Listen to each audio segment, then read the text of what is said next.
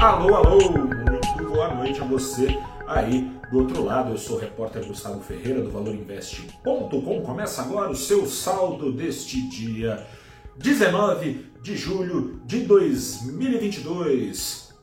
Dia em que o cenário macro continuou se impondo ao cenário micro. A temporada de balanços lá nos Estados Unidos já começou e não está sendo lá essas coisas não é o que parece quando a gente olha para o saldo final das bolsas americanas, disparada das bolsas por lá na casa dos 3%. O apetite ao risco deu as caras descaradamente lá nos, nos Estados Unidos, tão descaradamente que respingou aqui no Brasil, respingou.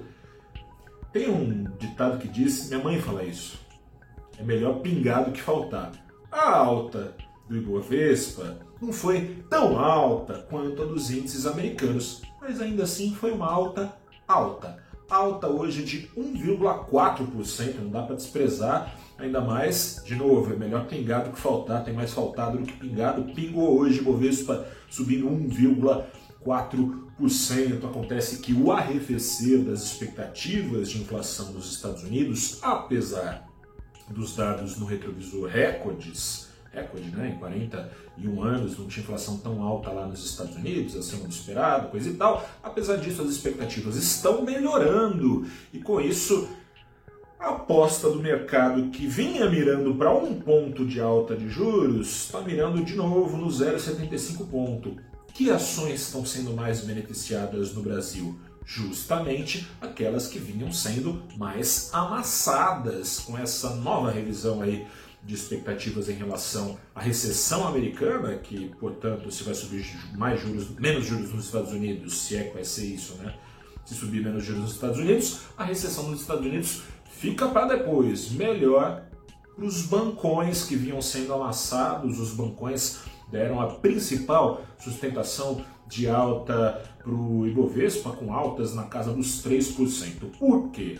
Caso essa recessão americana viesse logo, mais rapidamente também tenderia a economia brasileira a desacelerar rumo à paradeira esperada para 2023. E se assim fosse, aumentaria ainda mais o risco de inadimplência em alta. Com isso, mau cenário para os bancos. Diminuindo esse risco, melhor cenário para os bancos. Os bancos, então, reagindo. E por que não reagiu tão forte assim o Ibovespa? E aí, aí o limitador dos ganhos é brasileiro, né?